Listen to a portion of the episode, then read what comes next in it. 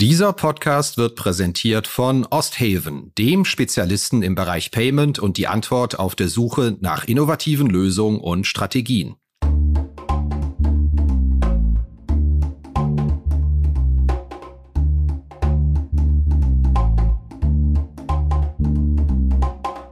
Finanzszene, der Podcast. Jeden Montag mit Gästen aus der Banken- und Fintech-Branche. Wir stoßen natürlich ständig an Grenzen. Wenn man so wächst, ist das so. Deswegen muss man die Grenzen ständig verschieben. Die Frage, also gibt es denn genügend Projekte, die man finanzieren kann und genügend Menschen, die so anlegen wollen? Dann ja im Moment mehr denn je.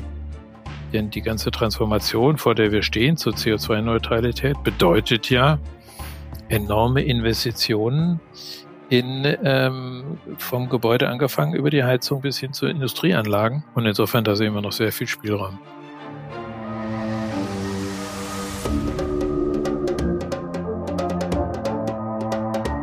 Hallo und herzlich willkommen zu einer neuen Episode von Finanzszene, der Podcast.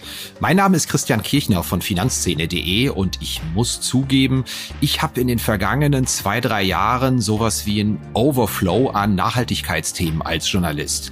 Jede Bank, jedes Fintech, jeder Asset Manager erzählt einem, dass Nachhaltigkeit ein Riesenthema sei, dass man das total ernst nehme, die Kunden danach fragen und dass es überhaupt künftig noch sehr, sehr viel wichtiger wird. Und ich frage mich da manchmal, hm, ist das überhaupt noch ein Differenzierungsmerkmal? Alle quatschen drüber, alle sind angeblich total nachhaltig. Finde ich ein bisschen schwierig, auch kommunikativ.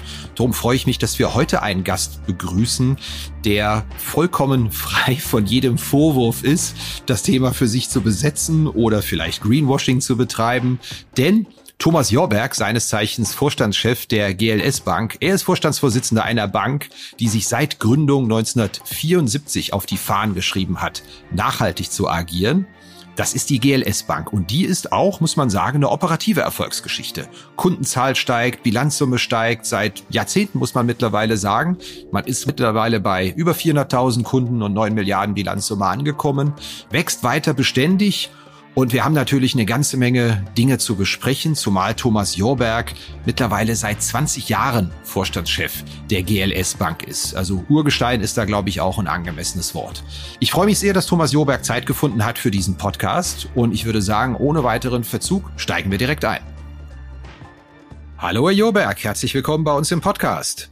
Hallo Herr Kirchner, Dankeschön. Meine erste Frage, sind Sie ein audiophiler Typ? Hören Sie selbst auch Podcasts oder sind Sie eher visuell lesend unterwegs, wenn es um Medienkonsum geht? Also ich muss zugeben, ich lese schon immer noch gerne die Papierzeitung, ähm, aber ergänzt es natürlich durch die anderen Medien und auch durch einen Podcast hin und wieder. Ja, wenn man klein wenig in ihrer Biografie stöbert, wie man das als Journalist macht, wenn man sich bisschen vorbereitet, stößt man ja tatsächlich dann immer wieder auf ein Detail, das ich einfach herrlich finde.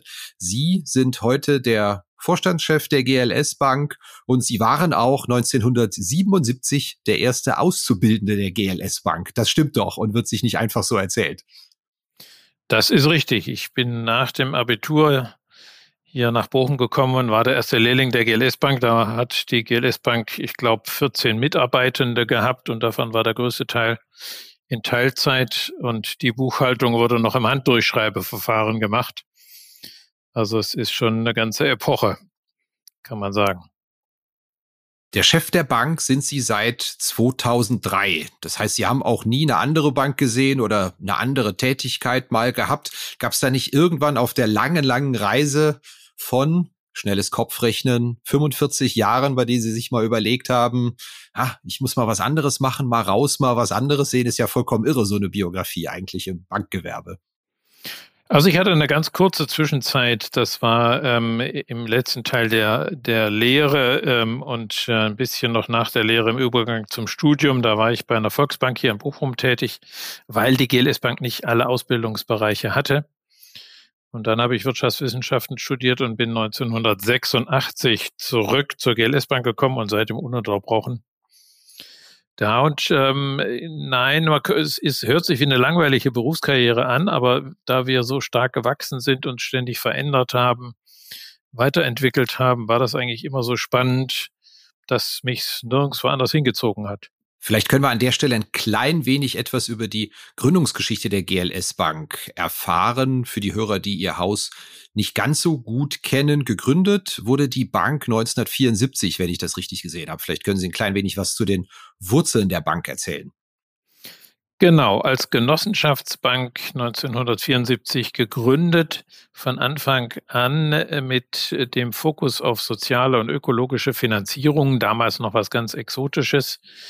Und ähm, das, äh, sagen wir, der Impuls war, dass die Menschen mit ihrem Geld und mit ihrer Geldanlage das verbinden, was sie äh, ohnehin wollten, sozusagen, was sie in ihrem sozialen Umfeld äh, umsetzen wollten, was sie ökologisch umsetzen wollten. Also sozusagen die Geldanlage in Übereinstimmung bringen mit den eigenen Idealen. Das war der Ausgangspunkt und das war die Gründung der Bank und das war irgendwie auch die Gründung von nachhaltigem Investieren.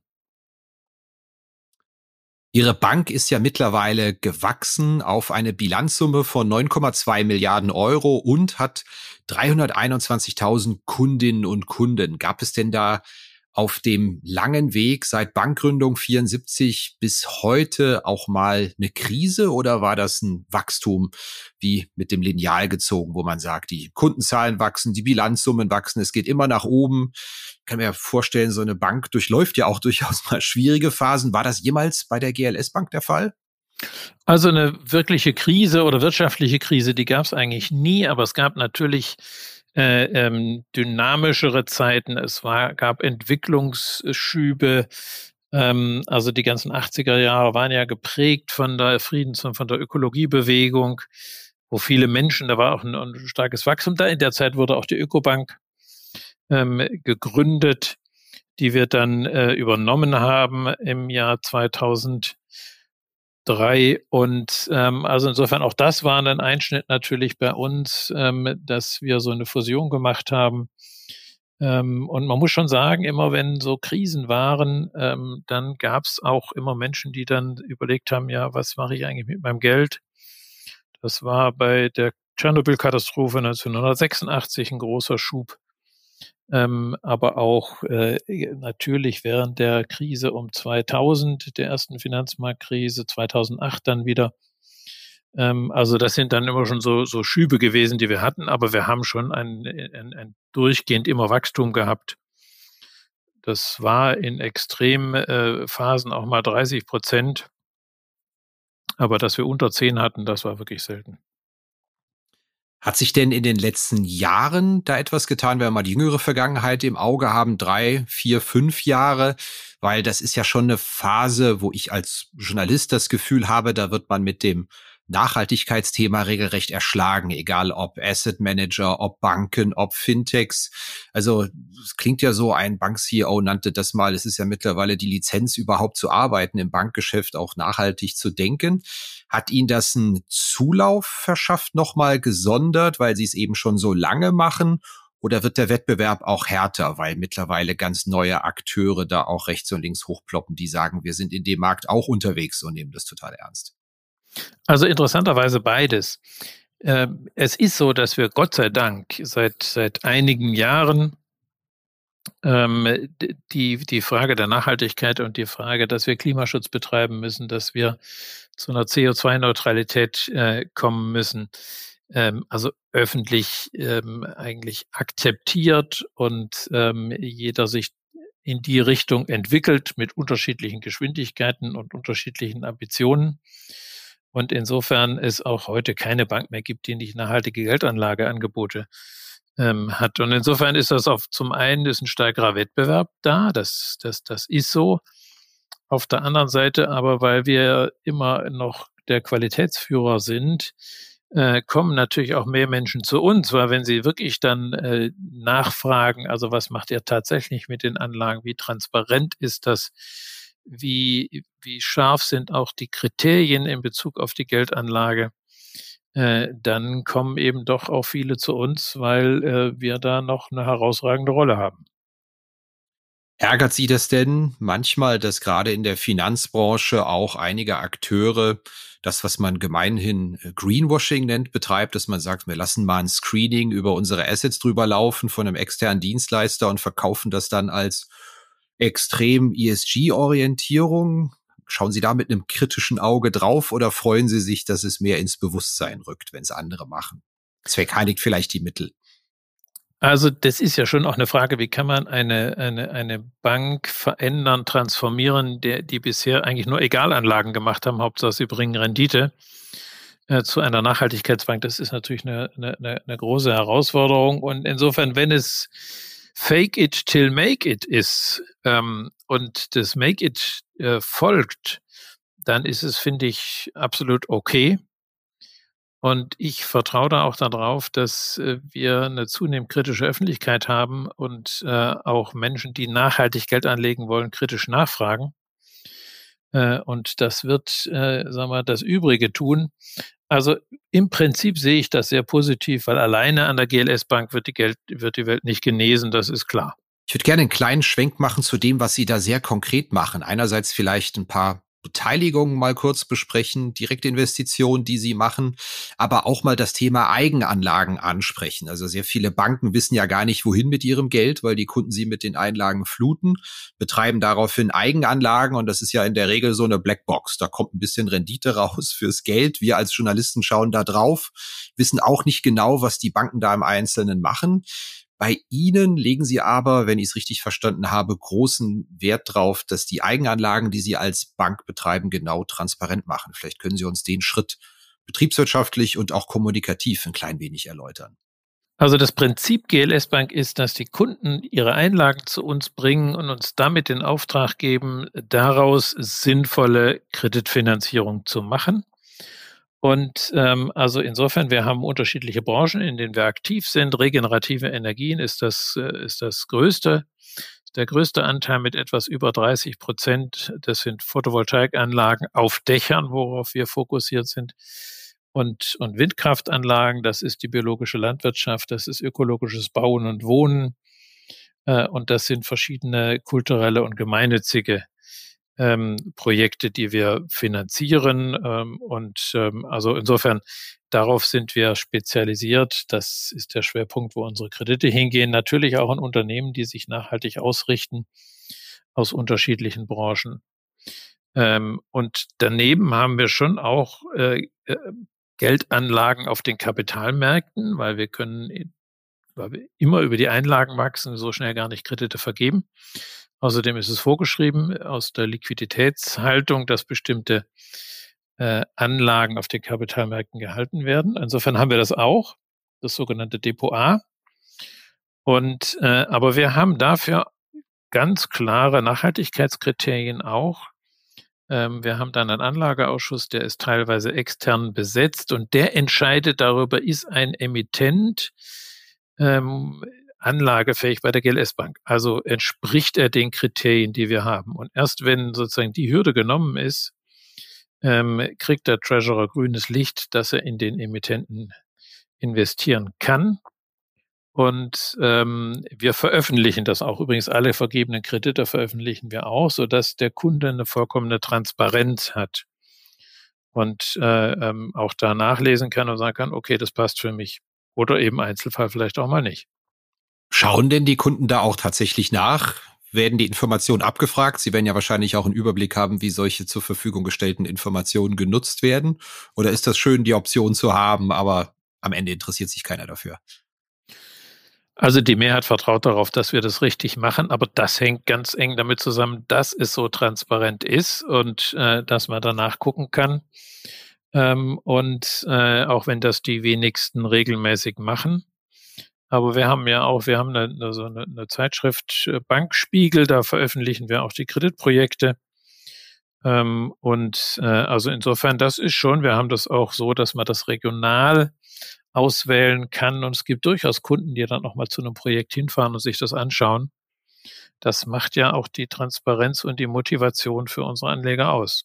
Sie haben, wie ich gesehen habe, auch sehr viele Beteiligungen, die im Laufe der Jahre zusammengekommen sind. Das sind so die klassischen Genossenschaftsbeteiligungen an der R&V, an der DZ Bank, an der Atruvia, aber auch eine ganze Menge einzelner Projekte. Biobodengenossenschaft, Greenfields, Bucco, Generationenquartier sehe ich da.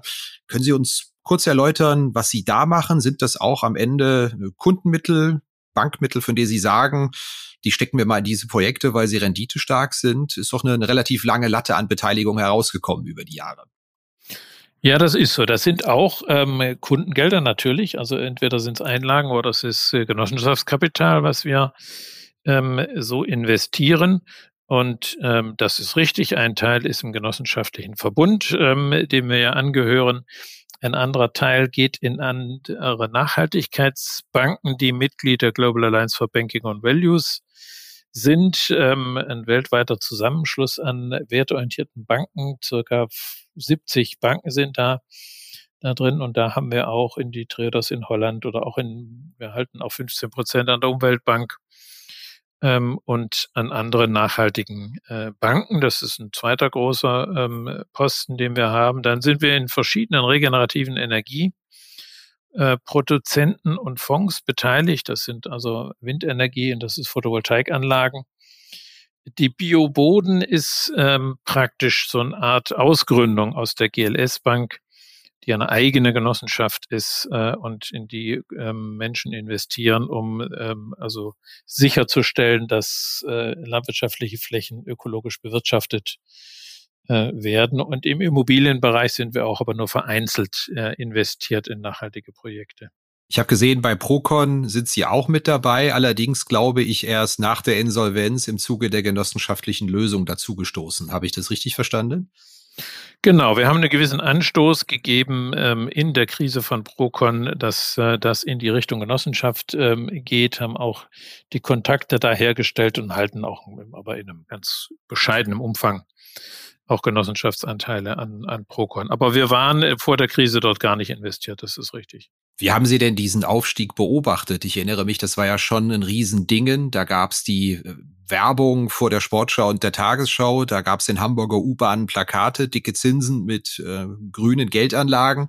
Am Ende ist es in die Hose gegangen. Haben Sie das geahnt damals oder dass da etwas merkwürdig läuft, also Sie es nur von der Seitenlinie beobachtet haben? Naja, wir haben da zumindest das nicht vermittelt und nicht, äh, und nicht beraten, Kunden da zu investieren, weil es in der Tat, ähm, ja, sag mal, also ein wahnsinnig schneller und äh, auch zinserwartungsgetriebenes Wachstum dort war. Und das haben wir schon kritisch gesehen. Das ist auch gar nicht unsere Art. Also wir haben eigentlich immer gesagt, äh, wir bieten marktübliche Konditionen. Also wir wollen nicht die Kunden über die Kondition gewinnen, ähm, sondern über die Qualität und über den Inhalt. Äh, und ähm, das war jetzt bei Procon ein bisschen andersrum. Deswegen haben wir da auch ein bisschen Abstand von gehalten. Das habe ich in einem alten Interview mit Ihnen nachgelesen, was ich ganz spannend fand. Sie hatten damals gesagt, wenn es um Investitions- und Anlageentscheidungen geht, dann ist der Zinssatz oder die Rendite das Entscheidungskriterium schlechthin. Wenn man da die Wahl zwischen drei und fünf Prozent hat, neigt der Kunde immer den fünf Prozent zu, egal äh, worum es geht. Ist das bis heute immer noch so? Das ist, glaube ich, zehn Jahre her, dass Sie es gesagt haben, dass die Fixierung auf die Rendite und den Zins viel stärker ist als alles andere? Das hat sich relativiert in den letzten zehn Jahren. Also die Frage, worin man investiert, äh, spielt schon eine, eine, eine große Rolle. Aber groß heißt, wenn man mal schaut, also wir haben im Markt insgesamt äh, runde knapp zehn Prozent nachhaltiger Investments äh, und 90 Prozent sind immer noch unspezifisch, äh, also inhaltlich unspezifisch. Also insofern der größere Teil investiert nach wie vor ähm, sagen wir, unter Rendite-Gesichtspunkten, egal äh, womit die erwirtschaftet wird. Aber wir sind in einer Entwicklung und äh, wie in anderen Bereichen auch, die ich hoffe, dass die in, äh, also deutlich schneller wächst in Zukunft als in der Vergangenheit. Ist das auch eine demografische Frage? Äh, ich habe nämlich lustigerweise in vielen Studien gelesen, dass die Generation der unter 30-Jährigen erheblich höhere Renditeerwartungen hat an ihre Anlagen, als das bei älteren Leuten der Fall ist. Wo ich ja eigentlich gedacht hätte, na, vielleicht sehen die es manchmal etwas idealistischer. Das ist aber gar nicht so. Ähm, Stützen Sie diese Beobachtung aus Studien oder na gut, man muss natürlich sagen, dass die unter 30-Jährigen äh, bis auf wenige Ausnahmefälle jetzt gar nicht das Gros der, der, der, des, des Vermögen haben, das es anzulegen äh, gilt und insofern sich, sagen wir mal, unter 30-Jährige mit Anlagen dann beschäftigen, dann ist das so, ähm, wie Sie auch da die Untersuchung zitiert haben. Das heißt aber noch lange nicht, dass deswegen der größere Teil der Jüngeren Rendite getrieben ist, sondern das ist was, was die in der Regel so nicht beschäftigt sondern erst in späteren Jahren. Also ich würde da nicht sozusagen den Stab über der Generation brechen, sondern sagen, ja, die, die halt jetzt da besonders sich hervortun mit einer Geldanlage in so jungen Jahren, äh, für die ist das ein, ein, Spiel, das haben wir ja auch gemerkt, sozusagen in dieser, äh, in, in so manchen Runs, die es gab über die Social Medias, dass dann investiert worden ist in einen Wert, da waren sehr viele Jüngere dabei, aber das ist nicht die Mehrheit. Wie ist denn die Altersstruktur Ihrer Kundschaft? Im Genossenschaftssektor hört man ja häufig, dass man durchaus ein paar Problemchen damit hat, dass die eigene Kundschaft rasch überaltert. Die GLS Bank hat die genügend frische Zufuhr von jungen Bankkundinnen und Bankkunden? Ja, das ist so. Also wir haben auch schon unter 28 sehr, sehr viele, die dazukommen. Also die Neukunden, und das sind immerhin äh, fast 1000 äh, pro Woche, die wir haben, ähm, die sind im Durchschnitt jünger als der Bundesdurchschnitt der Bevölkerung. Das ist ja spannend. Und müssen Sie viel Geld dafür ausgeben, dass die zu Ihnen kommen oder kommen die von sich aus und sind die Akquisekosten niedrig? Das ist ja immer so die ganz wichtige Einheit bei ganz vielen Banken. Was muss ich eigentlich investieren, um einen Kunden zu gewinnen oder eine Kundin?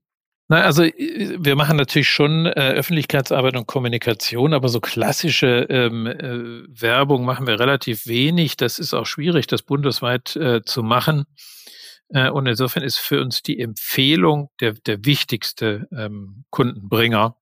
Und ähm, das machen wir natürlich schon auch dann über, über, über Kommunikation, über Social Media, ähm, ganz wenig mal auch, auch Anzeigen. Ähm, also wir machen relativ wenig Werbung in diesem Sinne.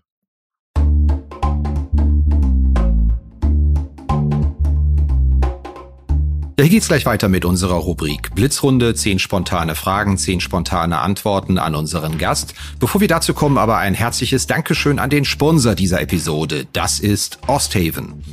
Osthaven ist eine hochspezialisierte Unternehmensberatung für die Bereiche Payments und Zahlungsverkehr.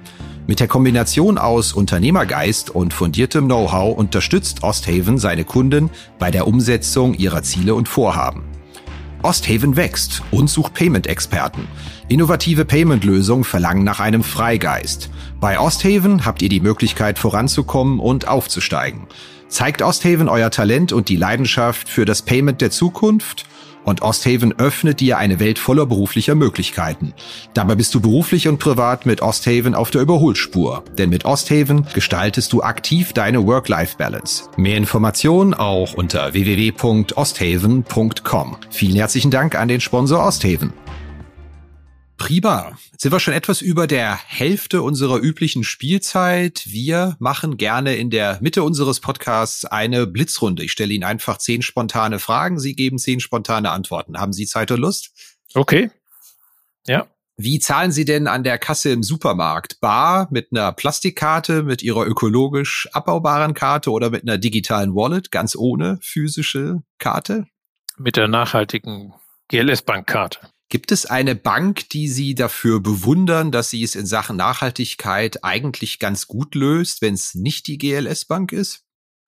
Ja, also es gibt, äh, wie gesagt, die Kollegen, die in der Global Alliance for Banking and Values da drin sind, ob das nun die, die, die Triodos Bank ist oder der Merco Bank in Dänemark, also Triodos Bank in Holland, auch mit einer Niederlassung in Deutschland. Ähm, aber auch in Deutschland äh, macht die Bank für Sozialwirtschaft im sozialen Bereich eine, eine gute Entwicklung, gute Arbeit, auch die Umweltbank. Ähm, es gibt eine ganze Reihe von Banken, national und international, ähm, die in die gleiche Richtung wie die Gelis Bank auch gehen. Wenn Sie die Wahl haben, Homeoffice oder lieber physisches Büro? Physisches Büro. Ich habe gehört, Sie sind passionierter Segler. Haben Sie denn da auch ein dezidiertes Lieblingsrevier? Ja, das hat immer mal wieder ähm, äh, gewechselt. Also ich bin sehr, sehr gerne in der Ostsee, muss ich sagen. Also sowohl in der dänischen Südsee als auch äh, um Rügen oder, oder nach Schweden hoch. Aber ich bin auch schon mal gerne von Norddeich nach Schottland äh, gesegelt äh, oder in, äh, in Türkei und Griechenland.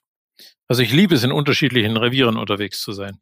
Welche Führungskraft, die Sie beeinflusst hat oder welcher Mentor oder Mentorin möchten Sie jetzt mal explizit loben und warum? Also ich habe äh, Götz Werner von den DM-Drogeriemärkten lange Zeit als Aufsichtsrat auch äh, erlebt und von ihm äh, sehr, sehr viel äh, gelernt ähm, und, äh, und einfach auch erfahren. Aber mich haben auch andere Persönlichkeiten sehr beeindruckt, äh, wie zum Beispiel Ibrahim Abul Aish, der in Ägypten diese Seekämpfe haben und in der Zwischenzeit ist es ja, haben die eine Universität, eine Krankenstation ökologischer Landwirtschaft. Und ähm, also natürlich haben mich sehr viele auch andere die, die Vorbilder geprägt. Wann haben Sie denn das letzte Mal eine Bankfiliale physisch von innen gesehen, wenn Sie keine beruflichen Gründe dafür hatten?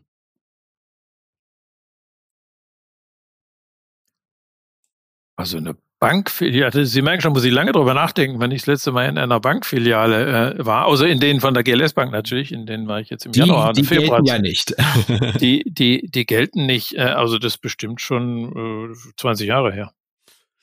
Spannend, da muss fast jeder Gast, wenn ich die Frage stelle, sehr lange überlegen. Ich finde, das sagt einem sehr viel über den digitalen Wandel eigentlich. sehr schön. Was bringt Sie denn in Sachen Nachhaltigkeitsdebatte am meisten auf die Palme? Die wird ja mittlerweile auch sehr häufig in der Öffentlichkeit geführt, in Medien, in Talkshows. Gibt es da irgendwas, was so ein Wunderpunkt ist, von dem Sie sagen, wow, das kann ich nicht mehr hören in der Form? Naja, also wenn man so schaut, ich nenne das immer den pathologischen Blickwinkel, der eingenommen äh, wird und wo Gesamtzusammenhänge nicht, nicht gesehen werden. Und also im Moment ist es natürlich, da gibt es viele Aufreger. Ähm, jetzt mal abgesehen von diesem schrecklichen Krieg in der, in der Ukraine, aber bei den Auswirkungen, also wir, wir, wir könnten den hohen Energiepreis jetzt nutzen, um die Transformation zu beschleunigen und äh, sag mal, die Hilfen, die ja ausgegeben werden, in zig Milliarden sozusagen den Niedrigeinkommensbeziehern zugutekommen lassen, damit die aktiv teilhaben können an der Transformation. Aber wir könnten das zur Transformationsbeschleunigung nutzen. Und das passiert nicht. Stattdessen geben wir, sagen wir, diese 16 Milliarden sind ohne richtige Diagnose im Grunde genommen Schmerzmittel, die kurzfristig wirken, aber nicht wirklich eine, eine, eine Heilung. Also das, das bringt mich immer wieder, also immer diese Kurzsichtigkeit und die Engstirnigkeit. Und die findet man fast überall. Letzte Frage aus der Rubrik Blitzrunde wir alle versuchen ja nachhaltiger zu leben, aber wir alle haben häufig auch noch eine Schwäche. Selbst wenn man sehr nachhaltig lebt, hat der eine vielleicht ein Autofabel, der nächste fliegt dann doch ganz gerne im Sommer mal nach Mallorca und weiß nicht, wie er anders hinkommen soll. Haben Sie eine dezidierte Schwäche, von der Sie sagen, boah, also das ist so in Sachen Nachhaltigkeit nicht so der Hit, aber das ist einfach so, das mache ich so und das muss ich mal so in Kauf nehmen im Gesamtpaket? Also Glückwunsch, wenn Sie nur eine Schwäche haben. Ich habe mehrere. ich habe mehrere. Also das fängt schon beim äh, bei der Kleidung kaufen ein äh, an oder ähm, also beim Lebensmittel schaffe ich das einigermaßen äh, und natürlich auch ähm, im Verkehr, obwohl ich Bahncard 100 habe, schon immer mal wieder auf meinem Auto fahre. Also ähm, und, und ich, ich beschreibe das immer so, äh, also ich traue dem Konsumenten in mir immer noch nicht so richtig über den Weg weil der macht ständig irgendwelche Sachen, die der Bürger in mir ähm, absolut empörend findet. Und insofern glaube ich auch, äh, dass wir die Rahmenbedingungen, die politischen Rahmenbedingungen anders gesetzt werden müssen. Und der Bürger wird dafür sein, auch wenn der Konsument ähm, äh, äh, empört ist. Na, also diese, die, diese Art, ähm, also diese Widersprüchlichkeit haben wir ja alle in uns und die müssen wir ins Kalkül ziehen und sagen, wir müssen die realpolitischen Rahmenbedingungen äh, ändern. Also es muss sich mehr rentieren, Energie einzusparen, als äh, sag mal, sie zu verbrauchen. CO2 sparen muss sich rechnen. Regenerative Energien müssen sich äh, rechnen. Und ähm, also insofern, wir, wir, wir als Mensch muss sozusagen der Mensch in uns mehr angesprochen werden als der Konsument, der immer neigt zu Bequemlichkeit äh, und ähm, zu Mainstream-Verhalten. Also ich wollte mit meiner Frage nicht nahelegen, dass das, äh, dass ich nur eine Schwäche diesbezüglich habe. Ich glaube, mein, meine größte wäre, dass ich doch in den letzten Jahren sehr gerne äh, Gig Economy Dienstleistungen nutze, sei das jetzt Uber, sei das jetzt äh, Paketdienste, Lieferdienste für Getränke oder sonst was. Und äh, da denke ich auch immer, hm, unterstütze ich damit äh, prekäre Arbeitsverhältnisse?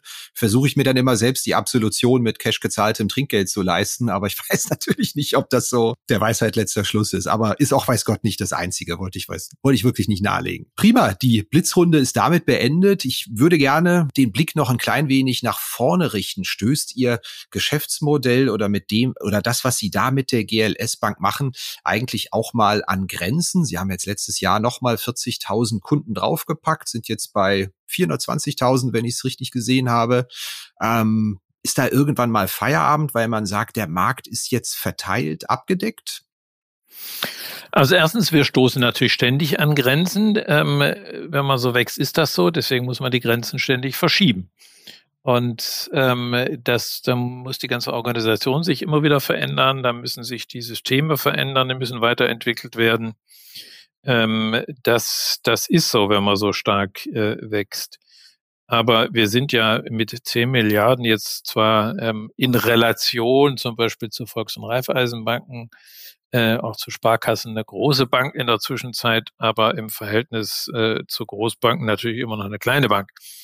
Also insofern, da sehe ich jetzt noch nicht ähm, die Grenzen und eben die Frage, also gibt es denn genügend Projekte, die man finanzieren kann und genügend Menschen, die so anlegen wollen, äh, dann ja im Moment mehr denn je. Denn die ganze Transformation, vor der wir stehen zur CO2-Neutralität, bedeutet ja enorme Investitionen in ähm, vom Gebäude angefangen über die Heizung bis hin zu Industrieanlagen. Und insofern, da sehen wir noch sehr viel Spielraum. Das heißt, da gibt's keinen Flaschenhals, weil ich mir vorstellen könnte, dass durch das doch immer größere Engagement auch klassischer Banken in dem Segment sich immer mehr Geld um möglicherweise zu knappe Projekte kloppt oder auch um zu wenige Anleihen in einem bestimmten Bereich, die grüne Kriterien erfüllen. Da ist also keine Gefahr im Moment in Sicht. Also wenn man auf den, äh, auf den allgemeinen Markt guckt, dann ist das so. Also eine grüne Anleihe ist heute äh, also schneller vergriffen, als sie auf den Markt gebracht ist, weil da so eine große Nachfrage äh, danach herrscht. Aber das ist ja nicht um, unbedingt äh, unser Geschäftsfeld, sondern unser Geschäftsfeld ist äh, die Realwirtschaft und ist die Finanzierung von Windkraftanlagen, von Photovoltaikanlagen, von Umstellung von Landwirtschaft auf biologische Landwirtschaft, von äh, der ähm, Ertüchtigung, nachhaltigen Ertüchtigung von Gebäuden, also ähm, energetischer Sanierung äh, oder, oder energetische ähm, Häuser. Also insofern, da ist, da, da, da, ist riesig viel Bedarf. Und äh, auch bei bestehenden Kunden, also es ist ja nicht so, dass da überall alle schon, ähm, sagen wir, 100 Prozent CO2-neutral sind. Also da gibt's auch noch viel Investitionen. Also sowohl bei Neukunden als auch bestehenden Kunden sehen wir noch ähm, viel Bedarf. Ja, man muss Ihnen ja kommunikativ gratulieren. Alle reden von Kontoführungsgebühren und dem Anstieg von Kontoführungsgebühren. Sie hatten das bei der Einführung einfach ganz anders genannt. Sie haben das einen sogenannten GLS-Beitrag genannt. Das ist natürlich ein super Schachzug. Klingt natürlich schon mal gleich ganz anders, als, als wenn ich eine Kontoführungsgebühr bezahle, oder? Ja, das mit der Kontoführungsgebühr, ähm, die sollte tatsächlich dann den, äh, die Kosten der Kontoführung äh, abdecken. Aber wir brauchen eben als Banken heute, weil wir einen drastischen Rückgang der Zinsmarge haben. Das haben alle Banken und auch die GLS Bank. Ist ja die Frage, ähm, wozu ist der Kunde in Zukunft bereit, ähm, noch was zu bezahlen? Welche Leistung schätzt er eigentlich? Und ähm, sagen wir, die Leistung, die wir dem Kunden gegenüber bringen, aus Einlagen sinnvolle Kredite zu machen und ähm, also da auch das Fach-Know-how zu haben, diese Transparenz herzustellen, Systeme zu entwickeln, dass man die CO2-Kompatibilität messen kann und so weiter. Das sind ja Aufwendungen, die wir haben, das sind Leistungen, die wir erbringen. Ähm, und dafür ist dann der, ähm, der, der GLS-Beitrag äh, da. So ähnlich sehen wir das auch bei dem Einlagenentgelt. Also das ist ja ein, sozusagen ein personenbezogenes Entgelt, der GLS-Beitrag, während das wegbrechende Zins ist ja ein volumenbezogenes äh, Entgelt. Und ähm, also auch da brauchen wir äh, andere Formen. Und das versuchen wir offen und transparent darzustellen und zu kommunizieren. Und bisher ähm, bestätigen uns auch die Kunden, dass das der richtige Weg ist und sie akzeptieren das. Ist natürlich meine naheliegende nächste Frage. Die Akzeptanz ist, würde ich vermuten, bei Ihren Kundinnen und Kunden eher höher, weil das Engagement in die Interaktion zwischen Bank und Kunden mutmaßlich auch deutlich höher ist als bei anderen Geschäftsbeziehungen. Das ist so. Die Kunden wollen ja diesen neben der banktechnischen Leistung, die natürlich auch stimmen muss und die technisch und servicemäßig auf einem hohen Niveau sein muss, aber wollen sie ja auch noch die Qualitätsleistung, die wir äh, erbringen und insofern sind sie da natürlich auch bereit, es zu vergüten. Ich würde Sie am Schluss bitten, noch einen kleinen Blick nach vorne zu werfen. Wenn wir mal dieses ganze Thema Banking, Nachhaltigkeit, nachhaltiges Banking sehen, gibt es da noch Themen, die Ihrer Meinung nach in der öffentlichen Debatte oder auch in unserer journalistischen Berichterstattung eher unterrepräsentiert sind, von denen Sie sagen, das hat so ein, ein Wandel noch nicht die Wahrnehmung, die es eigentlich verdient und viel stärker aufs Radar muss aller Akteure, Kunden, Banken, Medien? Also die eine Seite ist ja sehr stark im Revier, äh, im, im, im, ähm, in, der, in der Wahrnehmung. Und das ist die Anlagenseite. Also die Frage, dass Anleger wollen, dass ihr Geld sinnvoll ökologisch sozial angelegt äh, wird. Das ist stark im Fokus. Was noch nicht so stark im Fokus ist, aber äh, wahrscheinlich der größere Treiber einer Veränderung sein wird, das ist, ähm, dass ja die Risiken, die physischen, also die aus äh, ähm, Überschwemmungen, Trockenheit, Stürmen, Bränden und so weiter äh, resultieren und die transitorischen Risiken, also die Veränderungen ähm, in der Technik, dass bestimmte Technologien nicht mehr anwendbar sein äh, dürfen, dass wir äh, Häuser sanieren müssen und so weiter. Das sind ja wirtschaftliche Risiken. Und äh, wenn man die stärker in den, in den Fokus nimmt, dann wird man automatisch bestimmte Sachen nicht mehr machen. Aus ökonomischen Gründen. Also insofern heute ist es nicht nur aus Umweltgründen, es würde eigentlich reichen zu handeln, sondern auch aus ökonomischen Gründen rechnen sich viele Sachen, die wir heute noch machen, in Zukunft nicht mehr. Und äh, das würde man sozusagen, wenn man äh, das ins Kalkül zieht, das berechnet, diese Risiken erfasst und bemisst, da würden heute schon viele Sachen nicht mehr gemacht werden. Übrigens im Zuge der Taxonomie haben wir zwei Dinge erlebt, also Gaskraftwerke und Atomkraftwerke, die da reinbezogen werden sollen, weil sie sich nämlich nicht mehr rechnen aus Risikogründen. Nämlich? naja, also ein Atomkraftwerk, also die Franzosen wissen ja schon noch nicht mal, wie sie eigentlich ihre, ähm, äh, ihre Sanierung der Atomkraftwerke bezahlen sollen. Das kostet viele Milliarden, da gibt es keine Finanzierung, weil sich das nicht rechnet. Und das ist im Grunde genommen gut so.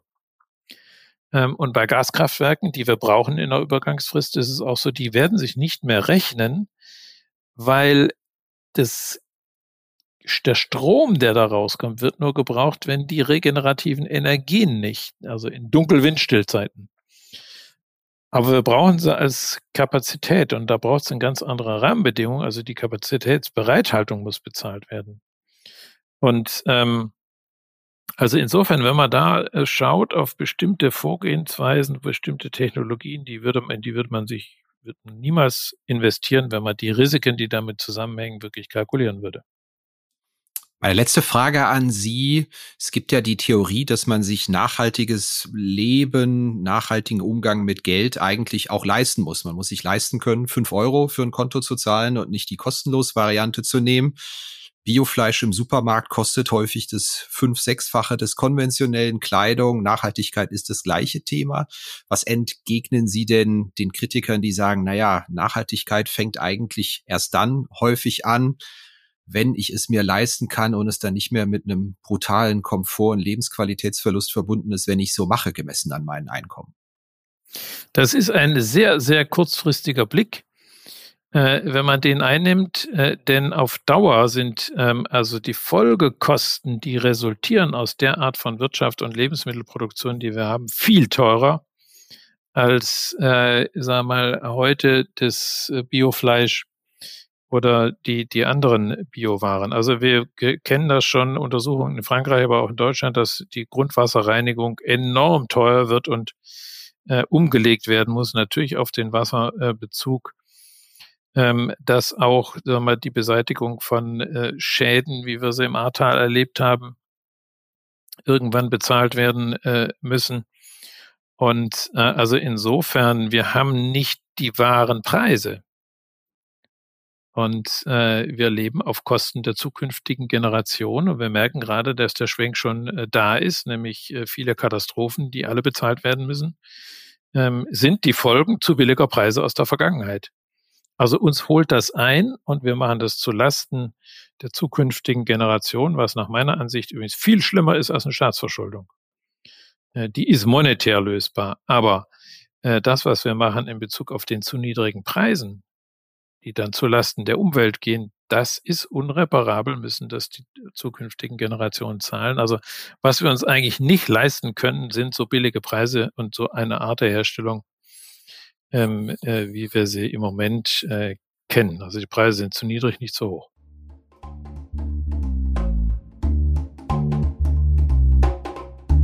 Ja, das war's wieder mit dieser Episode von Finanzszene, der Podcast. Wir sagen nochmal ein herzliches Dankeschön an den Sponsor dieser Episode. Das ist Osthaven, einer auf die Bereiche Payment und Zahlungsverkehr spezialisierten Unternehmensberatung.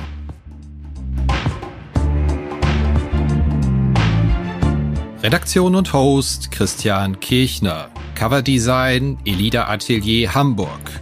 Produktion und Schnitt Podstars bei OMR Hamburg. Musik Liturgy of the Street von Shane Ivers www.silvermansound.com.